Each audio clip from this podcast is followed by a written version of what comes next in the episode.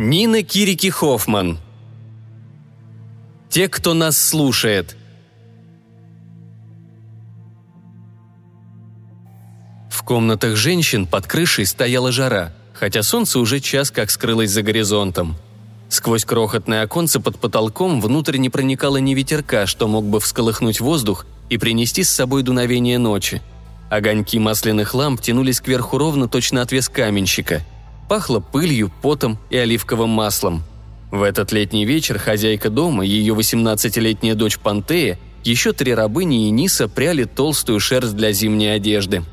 Двери в главный зал они оставили открытыми и слушали речи мужчин, доносившиеся из мужских комнат снизу. На закате мужчины закончили трапезу, и после этого гитара по имени Колоники начала играть им на парной флейте одну мелодию за другой – эта дама не строгих правил славилась своим музыкальным искусством, и нанять ее могли себе позволить только богачи из богачей. Сегодня вечером хозяин дома развлекал какого-то очень важного гостя. 14-летней Нисси, младшей из домашних рабынь. Эти мелодии очень нравились, и она изо всех сил старалась удержать их в памяти, ведь хозяйка ни за что не позволит достать флейту и попробовать сыграть их самой сегодня, сейчас, пока прочие женщины с жадным любопытством прислушиваются к новостям а игру Нисы могут услышать мужчины. Ловкие пальцы Нисы проворно вили из коричневой пряжи нить, а меж ее коленей тихонько жужжа кружилось веретено. Кое-какую женскую работу вполне можно делать молча, чем болтать, куда лучше послушать, что происходит там, внизу. Музыка стихла, а мозаичный пол мужских покоев зазвенели монеты. Нежный голос прославленной гетеры проворковал слова благодарности и пожелал всем доброй ночи – один из рабов-мужчин проводил ее через двор и выпустил за ворота. Теперь мужчины завели разговор, но успев осушить всего по одной-две чаши, говорили не так громко, чтобы женщинам удалось их расслышать. «Ниса», — велела хозяйка, — «поди-ка послушай, что они там говорят». Ниса свернула нить петлей, чтобы не расплеталась, положила веретено на пол, встала и потянулась. Выскользнув за дверь, она прокралась вперед вдоль верхней галереи, выходившей на внутренний двор — из открытых дверей мужских покоев струился наружу свет ламп, ложась тусклой позолотой на домашний алтарь, на который вся семья возлагала ежедневные жертвы Зевсу и богам-покровителям дома. В мужских покоях мелькали тени. Изнутри доносился смех. Укрывшись за перилами галереи напротив мужских покоев, Ниса обхватила руками колени, припала глазом к щели в перилах и приготовилась к запретному зрелищу. Мужчины возлежали на ложах, расставленных вдоль стен, а перед ними стояли низкие столики – Многофитильные масляные лампы согревали блюда с угощениями. От столика к столику ходили двое рабов, предлагая пирующим вино с водой и маслины. «Неужто вас не тревожит, что вы обращаетесь с людьми как с животными?» – спросил один из мужчин. В его голосе слышался чужой варварский акцент, но узнать его Нисе не удалось. «О чем ты говоришь? Эй, Мегаклекс, подай-ка сюда вон тот кувшин вина!» – откликнулся хозяин. «Об этих рабах», — пояснил варвар. Из покоев с пустым блюдом в руках вышел и двинулся через двор к кухням Киприос. Он был самым миловидным рабом в доме, но слишком уж хорошо знал о своей красоте и пользовался ею, чтобы получить подарки от граждан и прочих свободных людей. Нередко уходил из мужских спален с даренными монетами и никогда ни с кем не делился. «Мы вовсе не обращаемся с рабами как с животными», — возразил хозяин. Ослы у меня по дому, как видишь, не расхаживают. Или вы не стряпают в кухне еду. И псам не позволено прясть пряжу, жать и залив масло и давить виноград. С рабами мы обходимся как с рабами. Они куда более ценны, чем животные. А вот у меня на родине рабов не держат. Ну так должно быть ваша страна очень бедна. Мегаклекс, налей-ка еще вина нашему неискушенному гостю. Пробовал ли ты когда-нибудь вино столь изысканного вкуса? Мы растим лучший виноград во всех окрестных землях». «Кстати, дракон», — обратился к хозяину Арестит. «Вчера на рынке я заметил, как самая юная из твоих рабынь помогала Мегаклексу с покупками. Не думаешь ли ты в скором времени получить от нее приплод?» «От Нисы? Не знаю. Вполне возможно. Конечно, ей уже 14, самый возраст. Глаз ее остр, любой обман на рынке примечает быстрее всех в хозяйстве. И ловко придет, и к тому же музыкально. И весьма привлекательно, добавил Арестит.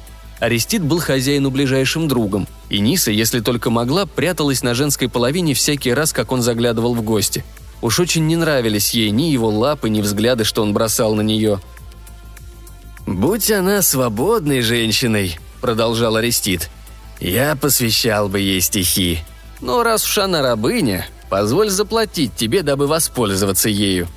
Хозяин расхохотался и пробормотал что-то так тихо, что Ниса не разобрала слов. «У нее все задатки хорошие, исключительно полезной рабыни», — сказал он в полный голос. «Даже не знаю, не рано ли портить ее тягостью да родами». «Все твои убытки я возмещу с лихвой», — посулил Арестит. «Ну, ради нашей дружеской любви окажи мне эту милость». Ниса стиснула кулачки. «Разве ты хочешь, чтобы твое родное дитя росло в рабской утробе?» – заговорил кто-то еще. «Позволишь ему родиться рабом? Уж лучше излей семя в утробу жены, там его место по праву». «Верно», – подумала Ниса. «Вот туда и излей». «Жена уже родила мне троих прекрасных сыновей», – сказал Арестит. «Теперь я желаю наслаждений, а эта девочка с виду совершенно в моем вкусе. Стройна почти как мальчик, лицо лучится юностью, на коже не пятнышко». «Тебя послушать, ты словно бы влюблен», – заметил хозяин. Голос его зазвучал заметно мягче прежнего. Кто-кто, а Арестит мог выклинчить у него все, что угодно. В животе Нисы зашевелился страх. «Псть!» – прошелестело над галереей. Ниса оглянулась. В дверях на женскую половину стояла, маня ее к себе Евдокия, старшая из рабынь. Поднявшись на ноги, Ниса прокралась к ней, обе переступили порог и тихо прикрыли за собой двери. «О чем они там говорят?» – спросила хозяйка, понизив голос. «Ни о чем интересном», – пробормотала в ответ Ниса. «Ни о политике, ни о торговле. И о философии не говорят». Ниса улыбнулась. Философия немало забавляла их всех, но хозяйка была от нее просто сама не своя – когда бы Ниса не вернулась с рынка, хозяйка непременно требовала ее к себе и заставляла пересказывать все необычные теории, что обсуждали мужчины в стое. Некоторые из свободных могли проводить в разговорах под сенью колонн стоя весь день напролет. Им-то не было нужды спешить от торговца к торговцу, чтобы пополнить домашние кладовые свежей рыбой, фигами и козьим сыром. «И о философии», — подтвердила Ниса. «Говорили только о женщинах, причем не о женах. И еще там с ними какой-то варвар, не знающий наших обычаев», «Да, дракон упоминал, что пригласит на сегодняшний симпосий какого-то торговца лесом. Откуда-то с севера, почти с самого края света. А говорил ли мой супруг?» Тут голос хозяйки зазвучал много резче. «А женщине на кое не женат?» «Нет, не говорил. Это все арестит». «Арестит». От этого слова повеяло холодом даже в жарком ночном воздухе женских покоев. Аниса и не знала, что хозяйка тоже не любит ближайшего друга мужа – Внутренний двор содрогнулся от громового хохота. Евдокия приоткрыла дверь, вновь впустив внутрь свет, свежий воздух и голоса, и женщины притихли. Мужчины все глубже и глубже тонули в вине. Их шутки становились все громче и все грубее. Ниса снова взялась за веретено. В каждый комочек шерсти, свиваемый в нить, вкладывала она молитву Гермесу, богу торговцев, воров и путников. «Помоги мне», — молила она. Быстроногий Гермес, заступник и душеводитель, провожающий тени умерших к последнему приюту. Уведи меня из той жизни, какой я живу сейчас. Помоги мне украсть, похитить у хозяина саму себя». В доме, где Ниса родилась и жила, пока первая хозяйка не продала ее, разлучив с матерью, была у Нисы сестра по имени Кора, десятью годами старше нее. Сестра танцевала перед мужчинами, собиравшимися за ужином по вечерам. При виде Коры, упражняющейся в танцах, Сердце Нисы трепетало от восторга, а во рту появлялся странный, сладкий и в то же время горьковатый вкус. Кора была слишком близка к совершенству. Больше, чем рабыней, живым воплощением красоты. Один из гостей хозяина увидел Кору и возжелал ее. Нисе тогда было лет пять или шесть. Она не знала, какие там велись переговоры. Знала только, что спустя некоторое время сестра сделалась слишком больна для танцев. Живот ее вырос большим-большим – Вскоре ей предстояло родить на свет ребенка. Этот-то ребенок ее и погубил. Мать не хотела пускать Нису к покойной, но не попрощаться с сестрой она не могла. И в комнату, где лежало тело Коры, в конце концов прорвалась и увидела всю эту кровь. Младенец остался жив, но хозяину он был не нужен – Кормильца в доме в то время не имелось, утруждаться наймом кого-либо со стороны хозяин не захотел и потому унес ребенка за ворота, на склон холма, где обычно оставляли умирать нежеланных детей. В ту ночь Ниса никак не могла заснуть. Стоило закрыть глаза, в ушах начинали звучать крики сестры. Наконец она поднялась, прокралась к алтарю на внутреннем дворе, кольнула палец кривым ножом и капнула кровь в пепел дневных жертв, моля Артемиду о том, чтобы остаться бездетной девой до конца своей жизни. Молила, однако в душе не верила, что богиня откликнется на ее просьбы. Кто слушает мольбы рабов? На следующее утро, еще до того, как солнце выглянуло из-за гребней восточных холмов, Ниса и Евдокия отправились с кувшинами для воды к общественному фонтану. Нисе больше всего нравилась горловина в виде головы льва, но Евдокия предпочитала ослиную голову. Из львиной головы вода текла медленнее, и это давало Нисе больше времени на разговоры с другими рабами и проживающими в городе иноземцами, сошедшимися к фонтану по тому же делу. С Лирис Ниса подружилась еще в том прежнем доме. Рабыни старше нее она в жизни не встречала, однако Лирис ходила по воду до сих пор – Даром, что спина сгорблена, зубы и волосы выпали, а узловатые пальцы не гнутся от старости. Вот и в это утро она оказалась здесь, впереди Нисы, в очереди к львиной голове. Увидев Нису, Лирис покинула свое место и встала с ней, в самом конце. «Ниса, как поживаешь?» – спросила она. Женщины, стоявшие впереди, сплетничали о хозяине, купившем так много овец, что не смог за них расплатиться, и о другом, чья жена подкупила раба, чтобы тот тайком провел к ней мужчину, пока муж на рынке – и, любясь с ним, стонала да вопила куда громче, чем на мужнином ложе. «Орала во весь голос, будто чайка», — рассказывала одна женщина другой.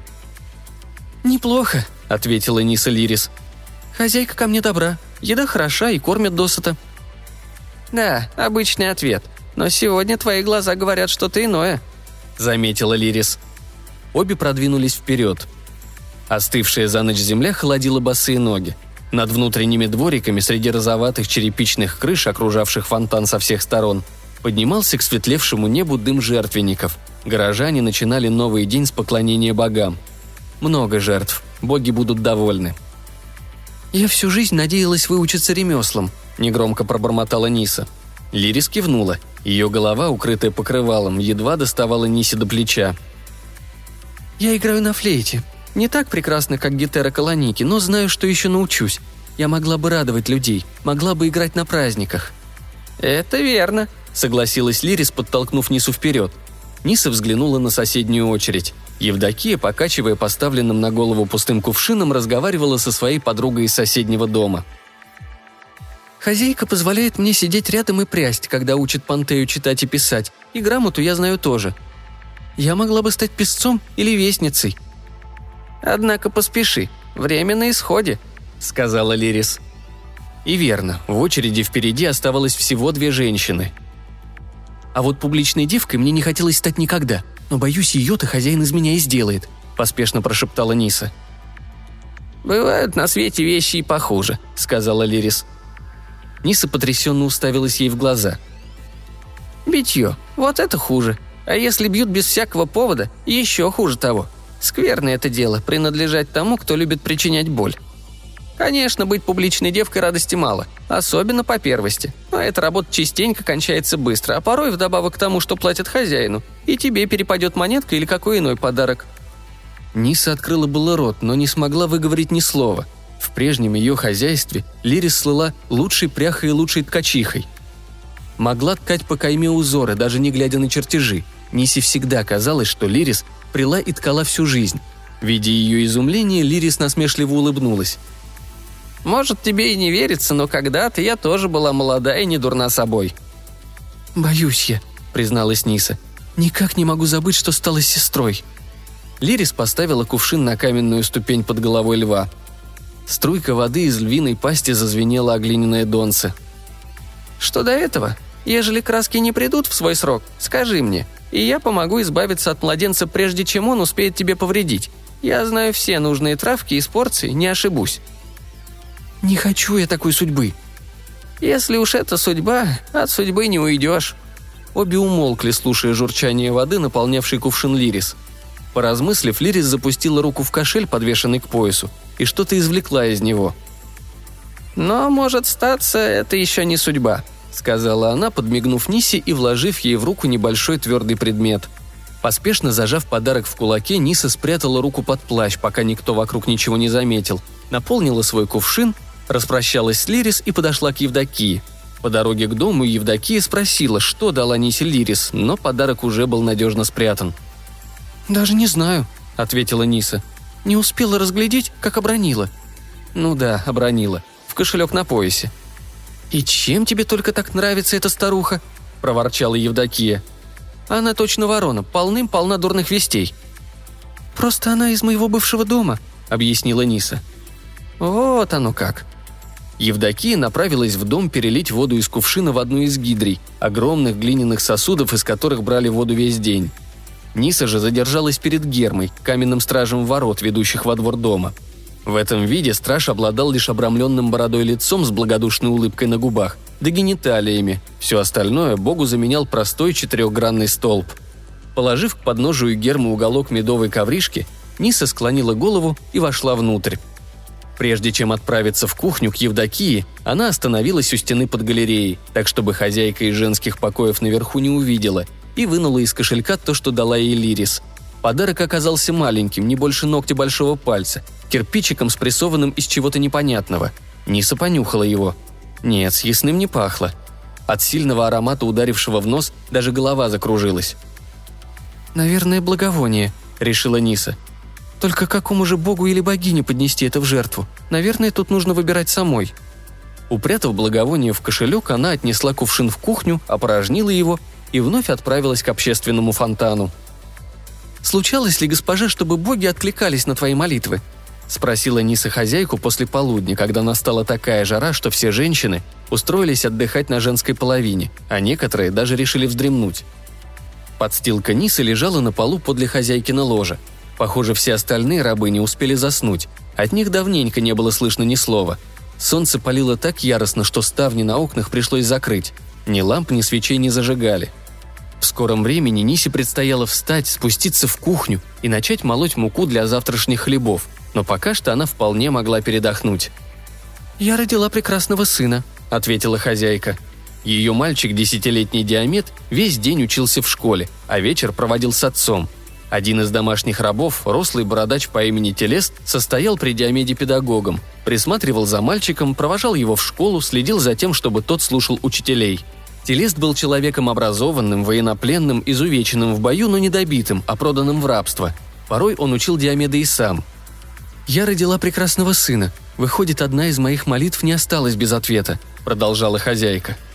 Молилась я о втором, но в ответ на это боги послали мне мертворожденного — в послеполуденном мраке кто-то застонал. Возможно, во сне, возможно, вспомнив о чем-то. Этого Ниса не знала.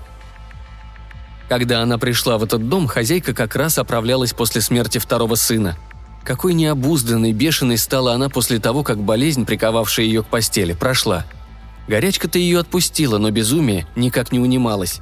Она дала ребенку имя, хотя тот не прожил на свете и часа, не говоря уже о десяти днях, которые полагается прожить ребенку, прежде чем удостоиться имени – в знак траура остригла волосы, добровольно отдалась в рабство собственной скорби.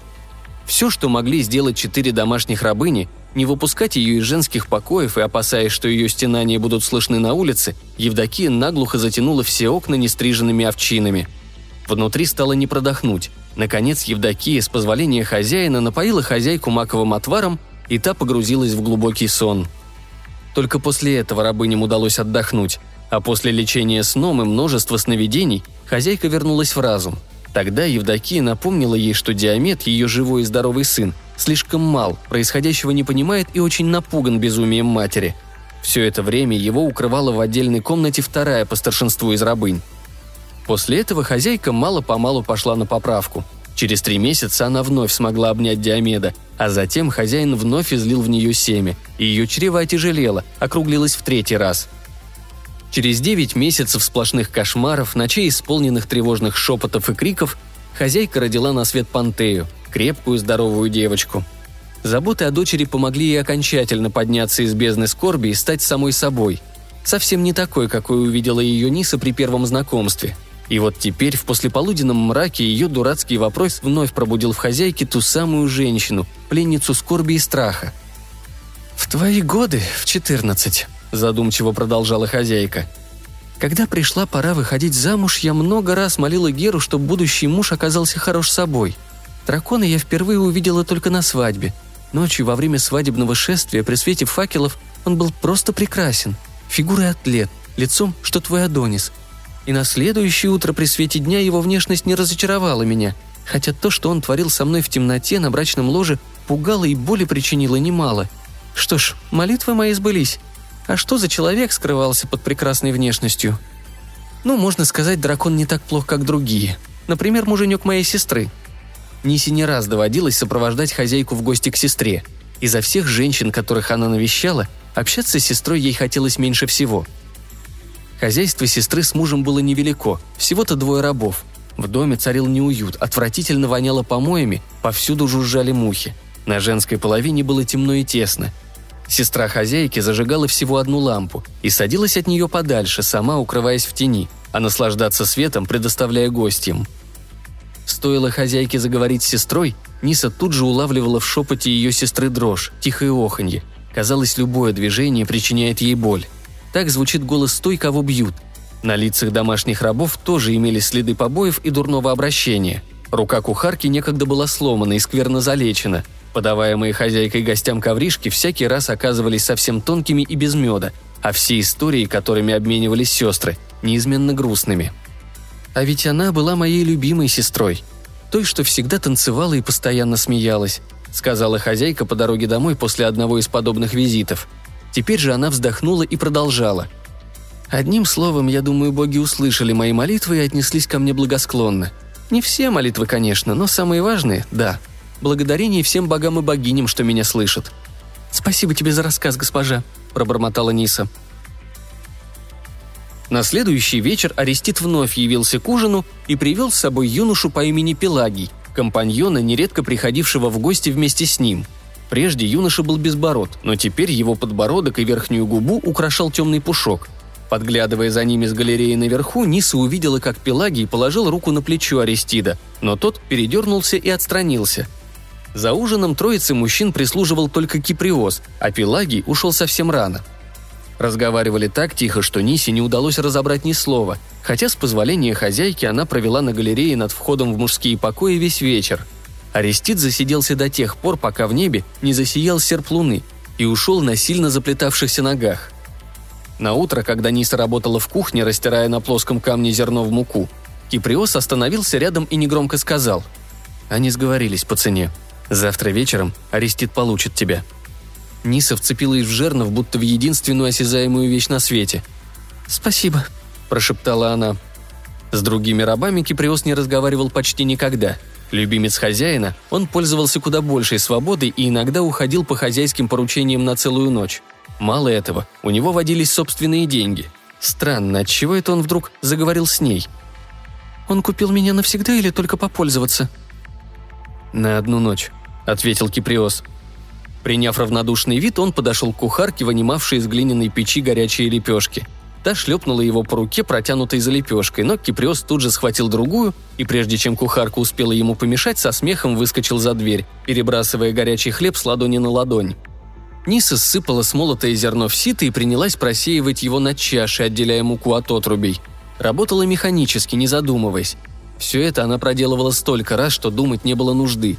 Мысли мелькали в голове, сливаясь в беспорядочный буйный хоровод – Завтра она будет принадлежать ему, этой мерзкой жабе с твердыми, точно клещи пальцами и вечно мокрыми ладонями. Если такова судьба, делать нечего. Остается только повиноваться. Подобные вещи случаются каждый день, а мир остается прежним. Отодвинув чашу с мукой, она вытряхнула отруби в корзину и высыпала на камень новую порцию зерна. «Значит, если такова судьба, но может быть это еще не судьба?» Крохотный кирпичик благовоний, подарок Лирис, ждал своего часа в кошельке у бедра. Сегодня ночью, когда все улягутся спать, она сожжет его. В этот вечер хозяин отправился на симпосий кому-то еще, так что хозяйка свободно смогла предаться музыке и играм. Ниса заиграла на парной флейте, пытаясь воспроизвести мелодии, что играла мужчинам колоники, однако некоторые фразы успели забыться, и вскоре ее заминки до запинки надоели остальным – ее попросили перейти на гимны и лирические песни, и Ниса заиграла то, что было известно всем. Набравшись храбрости, хозяйка велела Мегаклексу принести наверх доску для игры, поставить ее на галерее и показать женщинам, как двигать фигуры. Тот был возмущен, но в конце концов уступил, поддавшись ее подначкам пополам с упреками. Вот только он много раз видел, как играют в эту игру, но никогда прежде не играл в нее сам. И все начали учиться двигать фигуры вместе, причем хозяйка проявила недюжинную смекалку в пленении солдат соперника. Наблюдая за этим, Ниса веселилась вместе со всеми. Вечер выдался на редкость приятным. Прошло немало времени, пока хозяйка не утомилась и не отправила всех спать, но, наконец, этот момент настал. Улегшись вместе с остальными, Ниса дождалась, пока отовсюду не зазвучит мерное посапывание спящих, поднялась, оделась, крадучись вышла из комнаты и спустилась вниз. На кухне спала кухарка. Под ее раскатистый храп собственные шаги казались совершенно беззвучными. Ниса сняла с посудной полки маленький горшочек, бросила в него добытый из печи тлеющий уголек, прихватила один из небольших ножей, наполнила чашу вином пополам с водой и направилась за ворота. В столь поздний ночной час ворота всех окрестных домов были заперты. Большая часть факелов погашена – ни пения, ни смеха не слышалось даже от соседей напротив, хотя обычно на их дворе факелы гасли гораздо позже, чем у всех остальных, и их рабы вставали по утрам необычайно поздно. Вдали, в нескольких кварталах от Нисы, невнятно перекликались между собой несколько перепивших гуляк, а еще дальше ночной патруль строго отчитывал кого-то за какую-то провинность. Ниса опустилась на колени перед домашней гермой у входа во двор. Каменный страж ворот чернел на фоне беленой стены, лицо его было скрыто ночной темнотой – где-то в городе визгливо затявкала маленькая собачонка. «О, владыка Гермес, заступник и провожатый, победитель всевидящего Аргуса, что был поставлен стеречь деву в обличии коровы. О ты, спаситель отчаявшихся, провожающих мертвых в иную жизнь, покровитель воров и торговцев. О ты, охранитель дорог и границ, прими от меня этот дар». Подняв повыше чашу с вином, она вылила ее содержимое у подножия Гермы. «Прими эти благовонные курения». Вынув из кошелька кирпичик, подаренный Лирис, Ниса опустила его в горшочек рядом с тлеющим угольком и легонько дунула, дабы взбодрить огонь. Запах заструившегося из горшочка дыма оказался силен и необычен. В нос ударила волна ароматов цветов, темного леса и терпкого звериного мускуса. Оставалось только надеяться, что Гермесу понравится. Насчет себя самой Ниса была не уверена. Дым повалил гуще, так что закружилась голова. Чиркнув ножом по ладони, Ниса склонилась сквозь дым вперед и протянула руку к подножию Гермы – «Я не могу предложить тебе белого жертвенного животного без единого пятнышка. Все, что у меня есть, частица меня самой. Прими же в жертву и мою кровь», – прошептала она, стряхнув капельки крови на землю. Склонившись перед Гермой, она почувствовала себя крайне нелепо. Ночь холодна, луна скрылась, в прорехе среди туч мерцают звезды, а она здесь, босиком на холодной земле, недалеко от того самого места, куда с утра кто-то выплеснул помои, стоит на коленях перед статуей, хотя ей давным-давно пора спать. Не сочехнула. Казалось, дым щекочет голову изнутри. Если бы боги прислушивались к молитвам рабов, разве все рабы не сделались бы свободными? Ниса покачнулась. От дыма ей стало худо. «Чего же ты хочешь, малышка?» Раздался рядом беззаботный мужской голос, соленый как морской бриз. Ее увидели? Кто же это? Сможет ли он узнать ее и донести о ее самовольстве хозяину? Ниса хотела было встать, но ноги подвели. Осев на землю, она огляделась, но на улице не было видно ни движения – «Что с тобой, малышка?» Сверху упала тень. Темный силуэт навис над головой, заслонив собой пляшущие звезды. «Владыка!» – прошептала Ниса. «Спасибо за дары», – сказал тот. «О чем ты просишь?» «Неужели Бог?» Не смея проронить ни слова, Ниса качнулась вперед, опустилась на колени и припала лбом к земле у его ног. Волосы взъерошил ветерок, холодный, словно дыхание глубокой пещеры. «Говори же!» Прошептал тот, кто стоял над ней. «Мне нужна новая дорога», — сказала она, не поднимая лица от пыльной земли. «Прошу тебя, ублагодетельный, укажи путь, ведущий в другом направлении. Не хочется мне идти тем путем, которым я следую сейчас». «Но если я направлю твои стопы на новый путь, последуешь ли ты всюду, куда они не поведут?» Спину обдало холодком. Руки и затылок покрылись гусиной кожей. Недаром ведь сказано «богов не тревожь, сам тревог наживешь». Однако ее купил Арестит, а отвратительнее него еще поискать. Любой путь, что уведет Нису от такой судьбы, наверняка лучше. «Да». «Будешь ли ты рада перемене?» «Да», – прошептала Ниса, все так же глядя в землю. «Подними взгляд». Ниса выпрямила спину, подняла голову и взглянула на темный силуэт. Бог поднял Кирикион, крылатый жезл вестника, обвитый змеями, и ударил им Нису в лоб. Удар был так силен, что девочка рухнула на земь. Лоб обожгло как огнем. В голове закопошились змеи. Открыв глаза, Ниса увидела над собой утреннее небо и склонившуюся над ней у подножия гермы Евдокию с ковшиком в руке. Мокрое лицо, шея и волосы мерзли. За спиной Евдокии стояли киприос с мегаклексом. Ниса повернула голову. Взятый с кухни горшочек лежал на боку, его содержимое рассыпалось по земле.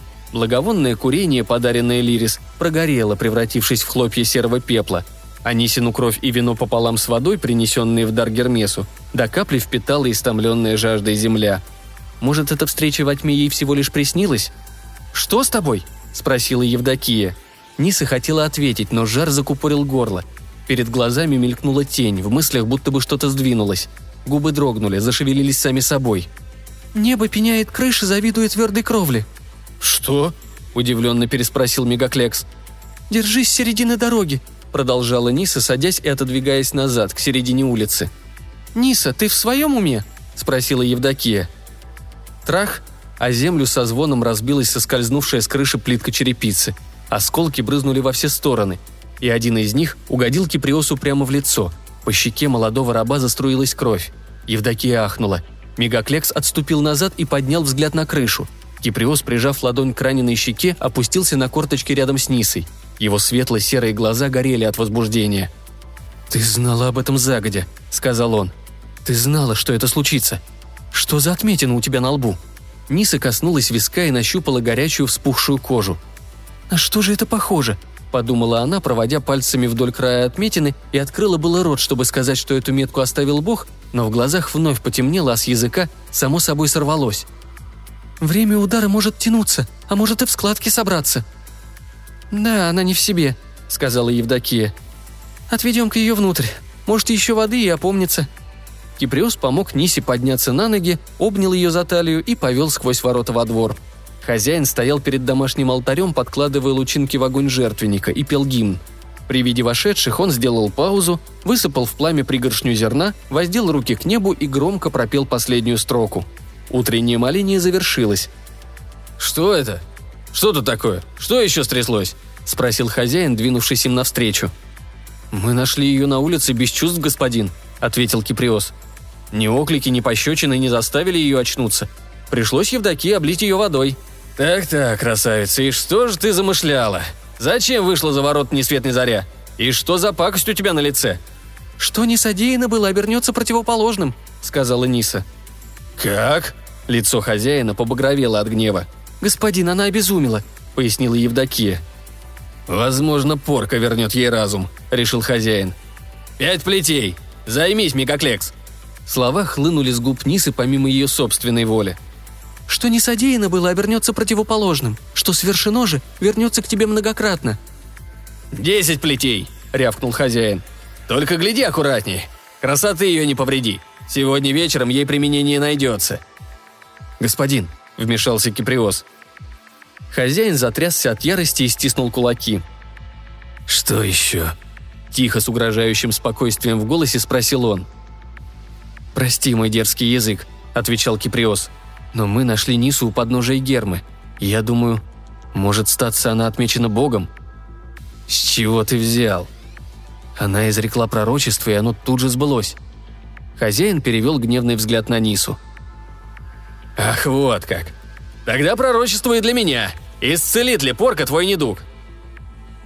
«Недеяние будет мудрее и принесет лучший урожай», — откликнулась Ниса, не в силах совладать с собой — Лучше бы ей молчать, чем говорить хозяину такие вещи. Увы, все слова, слетавшие с языка, словно бы принадлежали кому-то другому, и остановиться, умолкнуть никак не удавалось. «Кто сеет побои, тот пожинает беды». «Мегаклекс, неси плеть!» – велел хозяин. Мегаклекс, волоча ноги, сделал три шага к кладовой, где висела плеть. «Муж мой!» – раздался сверху с тенистой галереи голос хозяйки. «Жена!» Ответ хозяина прозвучал словно удар колоколом. «Ты забыл принести в жертву вино!» «Что?» Хозяин повернулся к алтарю. В жертвеннике все так же пылал огонь, превращая в угли зерно, предназначенное богам. Тогда он оглянулся за спину, где рядом с корзиной зерна стоял пустой сосуд для жертвенного вина. «Киприос!» – заорал хозяин. «Прости, господин», – сказал Киприос. «Я как раз собирался принести тебе кувшин, но тут Евдокия позвала меня со двора». «Неси кувшин немедля!» а за то, что испортил утреннее жертвоприношение и нанес оскорбление богам, получишь пять плетей». Киприос покорно склонил голову и побежал на кухню, оставив Нису стоять на подгибающихся ногах. Пришлось ей подвинуться в бок и прислониться к стене. Хозяин начал утренний гимн заново. Киприос, выбежавший из кухни с кувшином вина, споткнулся по пути, и в тот самый миг, когда хозяину следовало совершить винное приношение, вино выплеснулось из кувшина дождем, окатив и алтарь, и жертвенник, и хозяина. От ярости хозяин побагровел как свекла, но молитвы не прервал – тому времени, как гимн подошел к концу, его голос зазвучал спокойнее и тише, а лицо приобрело обычный нормальный цвет. Свежие винные кляксы разукрасили его хитон, точно пятна леопардову шкуру. Пропев последнюю строку, он опустил руки и успокоился окончательно. Слушая утреннюю молитву, успокоилась и Ниса. Но как же теперь быть? Ни одно из сказанных слов не принадлежало ей. Должно быть, они были посланы кем-то другим. Богом, Гермесом, так вот каков указанный им новый путь. Она дала слово следовать этому пути, куда бы он ни повел. А что, если он приведет ее под плеть, а затем прямиком на ложе Аристида, туда же, куда вел и прежний? Нет, вряд ли. Ведь Бог ответил на ее молитву. Судьба переменилась, как она и просила. Остается одно – идти, куда суждено. Во дворе воцарилась тишина – Хозяин обвел взглядом всех. Мегаклекса, из уважения к ритуалу остановившегося на полпути кладовой, где хранилась плеть, и сгорбившуюся у ворот Евдокию, и Нису, поспешно откачнувшуюся от стены, и Киприоса, так и оставшегося, опустив голову, стоять на коленях там, где споткнулся. Странное дело, кувшин каким-то чудом уцелел. Хозяин громко захохотал. «Забудьте про плети», — сказал он. «Что не содеяно было? Ха! Похоже, сегодня и прямо здесь праха земного коснулись крылья богов. Что ж, Ниса, пророчествуй дальше. Скажи, что мне теперь с тобой делать? Отрезать язык и принести его в дар богам. Сказав это, Ниса в ужасе прикрыла ладонями рот. «Нет», — подумалось ей, — «нет, неужто таков будет ответ на мою молитву? Неужто я останусь без языка и буду страдать до конца дней не в силах даже произнести еще одной молитвы? «О, ты, кто бы не подсказал мне эти слова, зачем же ты это сделал?» Хозяин вздохнул. «И что свершено вернется ко мне многократно?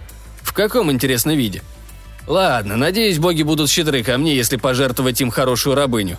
Собирай Ниса вещи, все, что понадобится тебе в храме Аполлона. Если уж пророчишь будущее, этот бог как раз для тебя», Хозяйка помогла Нисе уложить в корзину ее запасное одеяние, добавила к этому веретено, парную флейту и чашу килик с двумя ручками. А еще подарила маленький горшочек духов, украшенный изображением одного из богов ветра. То были любимые духи хозяйки, слишком пряные и ароматные для рабынь. «Я буду скучать по тебе, Ниса», – тихо сказала хозяйка.